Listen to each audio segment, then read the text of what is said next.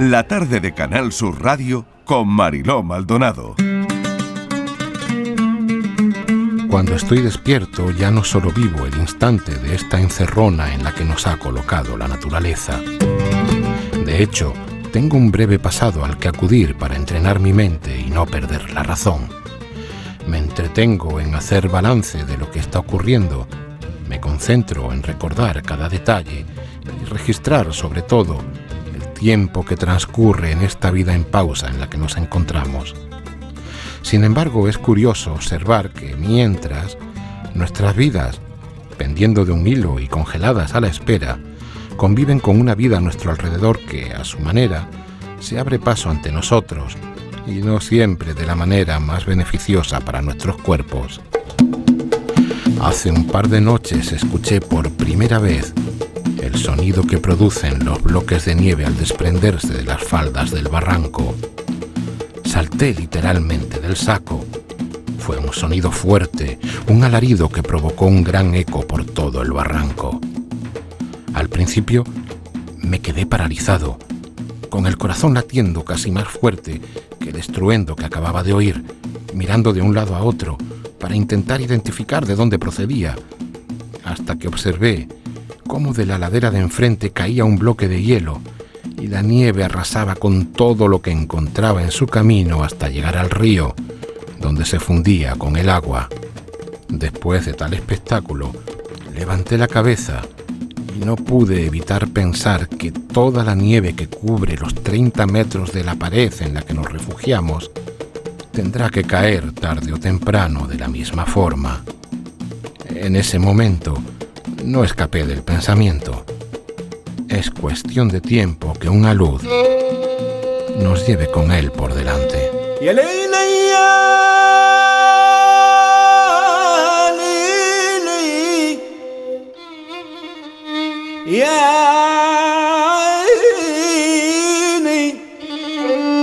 ¿Cómo se vive la vida? ¿Cómo se ve desde un barranco del que no puede salir a 400 metros de profundidad? ¿Hacia dónde se dirigen los pensamientos? En un sitio donde crees que no te van a encontrar. Nos están llegando muchas historias de personas atrapadas en el terremoto de Turquía y Siria, pero la historia que les vamos a contar pasó en el año 2015, en el Atlas, en Marruecos.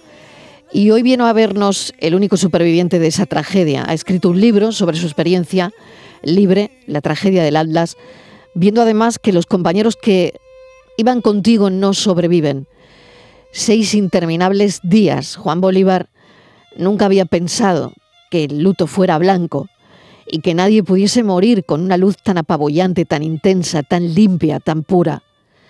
Abril 2015, la vida de tres montañeros tuvo en España en vilo a lo largo de una semana.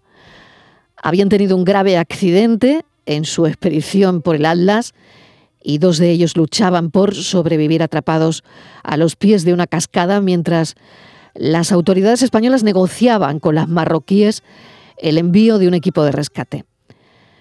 Una historia que igual pudo haber terminado de otra manera, pero todo eso lo vamos a hablar enseguida con Juan Bolívar.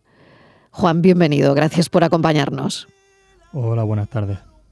¿Hacia dónde se dirigen esos pensamientos cuando estás en un barranco a 400 metros de, de profundidad? Bueno, eh, se dirigen a muchos sitios y a nada y a ninguno en concreto. Sobre todo lo que lo que piensa mucho rato es que no, que no vas a salir de ahí y que bueno eh, y que no y que ahí se te va a quedar tu, tu vida y, llega un momento también que la mente da, da muchas pasadas y, muchas vueltas. De ese año 2015 eh, surge ahora este libro que tengo en mis manos. Y bueno, me imagino que también es mm, de alguna manera parte de, una terapia, ¿no? Sí, sobre todo empezó el libro por eso. Empezó un poco como, como terapia porque cuando llegué aquí a, a, Granada ya necesitaba un poco ordenar lo que había, lo que había pasado, necesitaba eh, exponerlo todo un poco y, empezó como un, como, bueno, como un borrador, como una idea, por, como eso, como terapia para, para, para olvidarme, para sanar un poco la herida. Y al final pues se convirtió en el libro que, que tienes en las manos. Cuéntanos la historia, Juan, cuéntanos qué pasó exactamente. Eh, tú eres policía nacional, eh, pero tu pasión por la aventura, por el montañismo, mm, bueno, pues te llevó a este sitio del Atlas en, Marruecos, al barranco de Wandras, creo que se llama, ¿no? Sí, el barranco de Wandras. Cuéntanos exactamente qué pasó, cómo fue todo.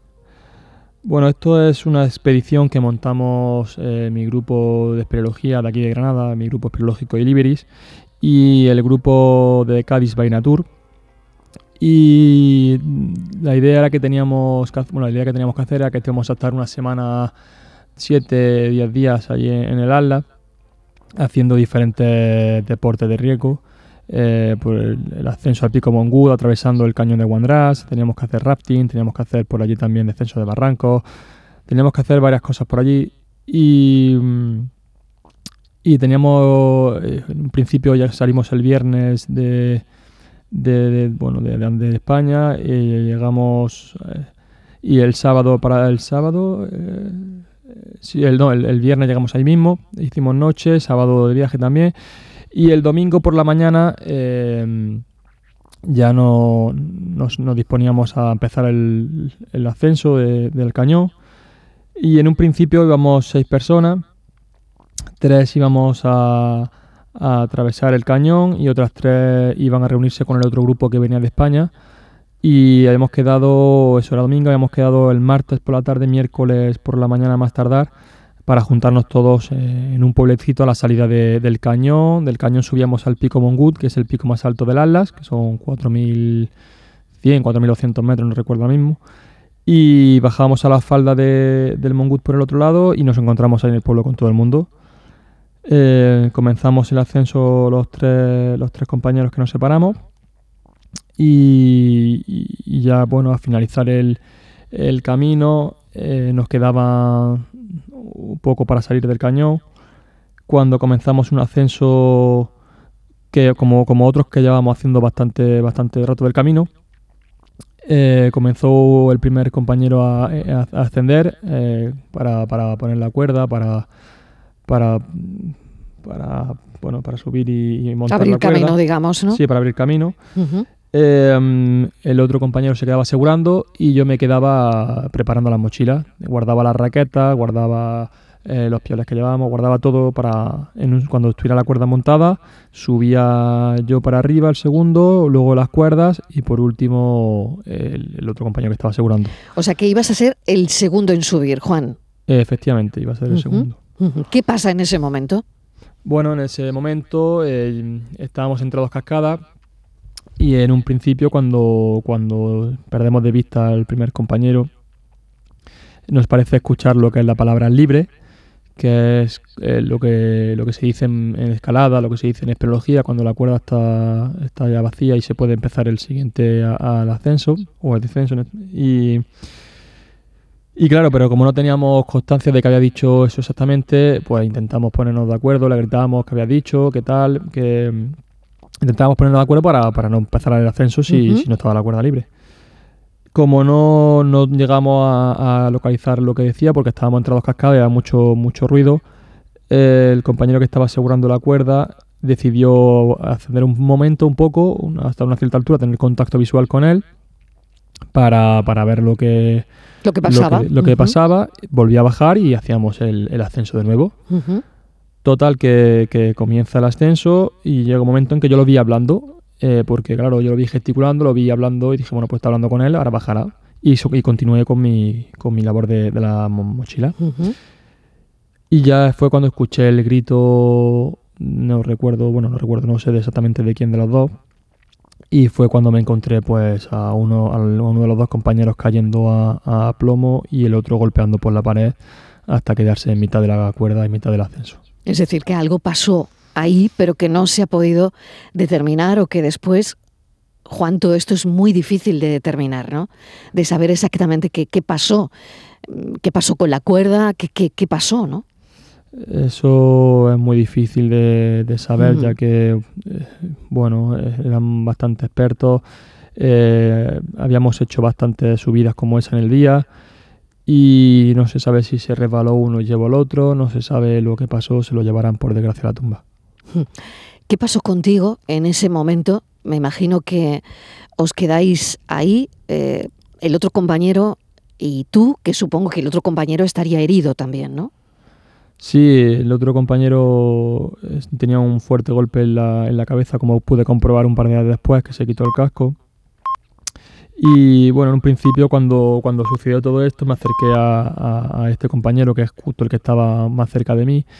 Eh, comprobé que tenía signos vitales, comprobé que, estaba consciente, por lo que mm, lo dejé ahí un poco, un poco como, como triaje, subía hacia el otro compañero y ya vi que no, que no tenía signos vitales, eh, por lo que lo di por fallecido y, bajé a, por el otro, que era al final el que tenía signos vitales y, el que hacía falta en ese momento más, ayuda. Le hice un pequeño iglú allí que teníamos con una pala, le vacié la, nieve que tenía alrededor, eh, le eché toda la ropa de abrigo suya, toda la ropa de abrigo del otro compañero y yo me bajé un poco más abajo hasta una, a un saliente que vi de la roca que, tenía menos nieve y que aparté yo otro poco más con la pala. Y monté ahí pues lo que pensaba que iban a ser pocos días, monté ahí mi, mi, funda vivac y mi saco de dormir para, pasar ahí los días que estuviéramos ahí. ¿Cómo son esos días? Como, mm, no sé, me imagino que debe ser muy complicado porque mm, pensarás durante todo el tiempo que, la búsqueda se pone en marcha, ¿no? que os encontrarían, pero claro, cuando ves que pasa un día y otro y otro y, no pasa nada, no sé si tú tenías una estimación del tiempo que podías aguantar ahí, ¿no? Claro, el problema es que em, nosotros, como, como, he dicho antes, eh, eso era un domingo y nosotros quedamos con, con el otro grupo eh, martes por la tarde, miércoles por la mañana más tardar, por si nos encontrábamos algún tipo de problema con, con, el hielo que había caído esa semana. Claro, yo sabía que hasta el miércoles por la mañana no iba a empezar el, el tema de la búsqueda, por lo que sabía que, iban a estar, que íbamos a estar tres días allí a la intemperie sin que nadie no, no, empezara a buscar y aguantar. Claro, eso por descontado, que tres días, tres días seguro.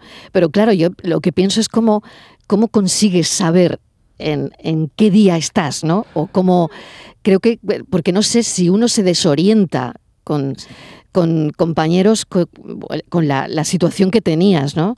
Un compañero arriba que había perdido la vida, el otro que no sabías hasta cuándo, en fin, no lo sé, no sé si en ese momento uno, pues me parece muy difícil todo, ¿no? No, no, en ese momento no sabes en qué día estás, porque al final eh, las baterías de los móviles se, agotaron y, en un momento ya que, que duermes y te levantas por agotamiento y por, por, por, reflejo de, de ruido.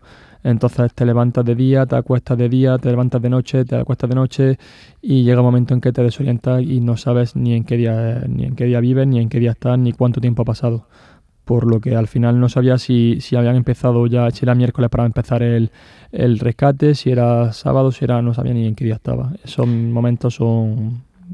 Eh, hubo incluso momentos en los que mm, cuando estaba a punto de, quedarse sin material móvil, escribí dos mensajes de despedida a mi familia y a mi novia por si algún día pues, encontraban el móvil, se lo hicieran llegar incluso. Juan, qué momentos, ¿no? No sé si uno cuando pasa el tiempo consigue, ¿no? Alejarse un poco de, esos recuerdos o todo lo contrario. Me imagino que el libro de alguna manera que tú dices te sirve de, terapia, ¿no? Y, me parece que es muy interesante, ¿no? Para todas las personas que se dedican al montañismo, ¿no? Y, para todo el mundo en general que, que quiera entender cómo se vivió una experiencia de este tipo, me parece que, bueno, es un documento importante, ¿no? Sí, es, la verdad es que es un, documento importante para la gente que sepa que la montaña tiene sus peligros y que no puede aventurarse así como si ya que la montaña al final es, traicionera, naturaleza y, uno se piensa que, va a la montaña a dar un paseo y te puede encontrar contratiempos sin esperarlo. Hmm. Tu familia, ¿qué, qué pensaría, ¿no? Tú pensabas en tu madre, me imagino, ¿no? En tu padre que, bueno, pues también estaba, ¿no? Esperando noticias. No sé cómo se puso todo en marcha y ahora quiero llegar eh, a eso que parece que fue un desastre, al rescate, ¿no? Bueno, mi familia, mi padre y mi hermano estaban allí y era, era un, eran dos de las personas que estaban en el otro grupo que nos separamos, de los seis que íbamos, eh, tres que nos fuimos en el cañón y los otros tres, eran, dos eran mi padre y mi hermano.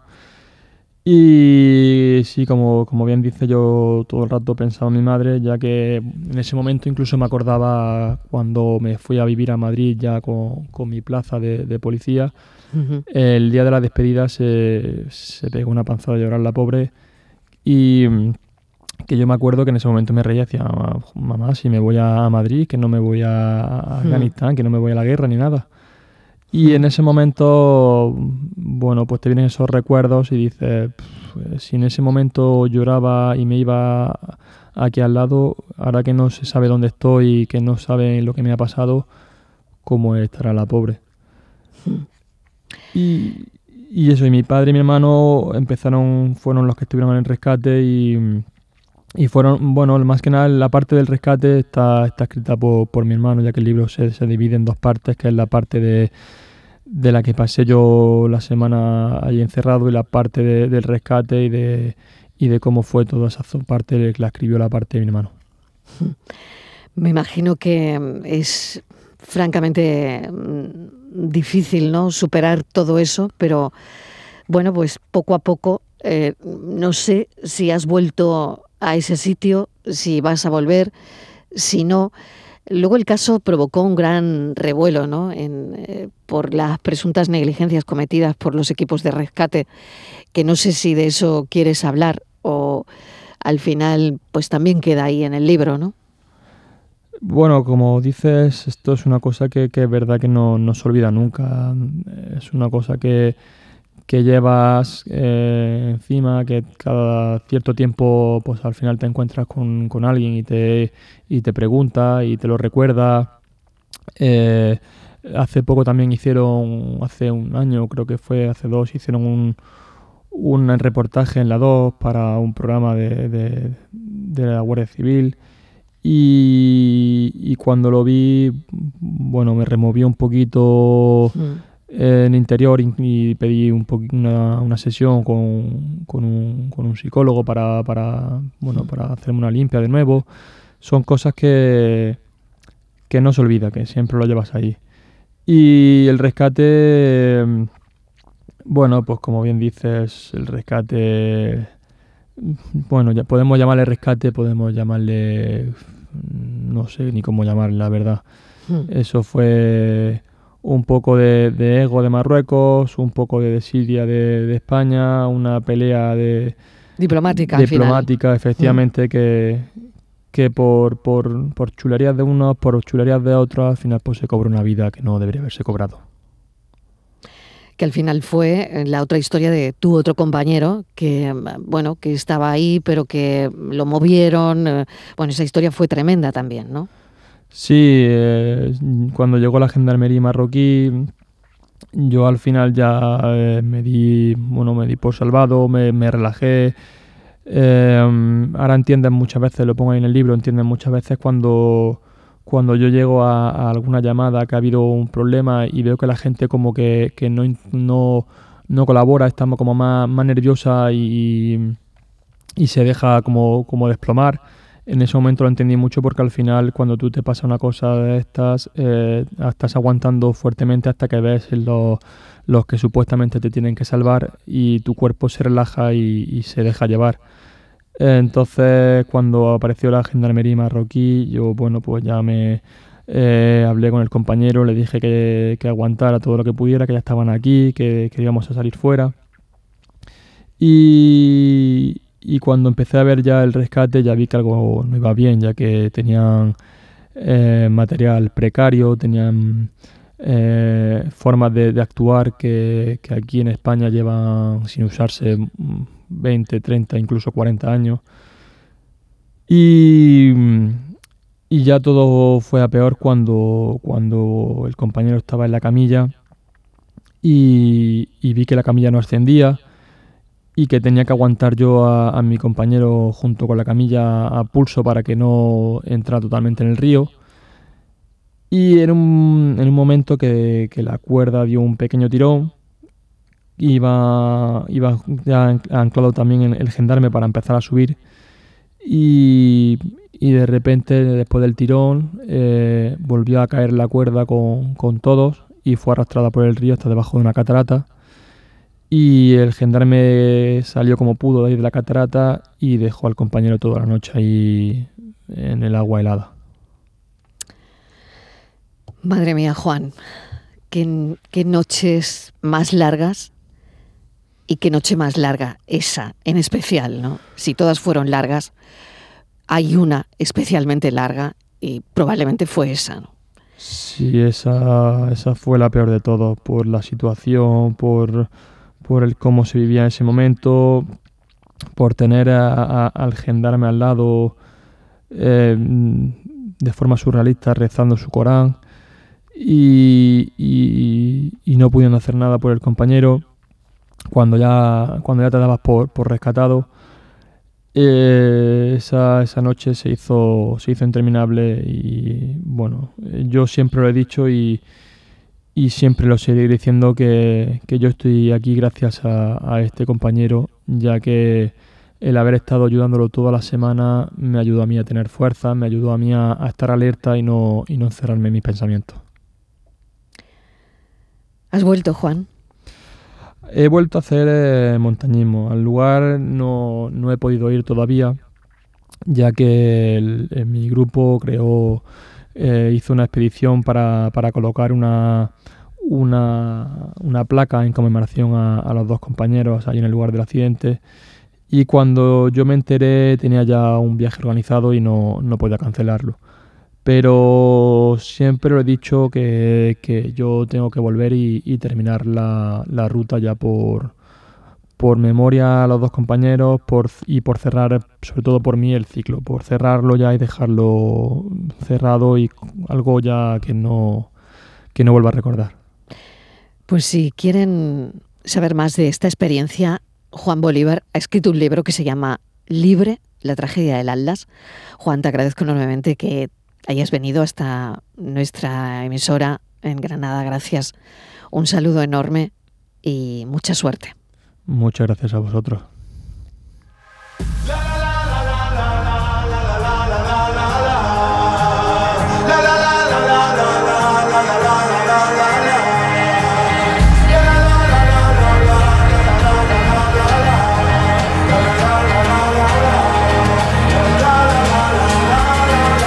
Ahora es el momento y no mañana que empiece de nuevo la función Ahora que ya no pierdo la calma ante tanto tonto de ocasión.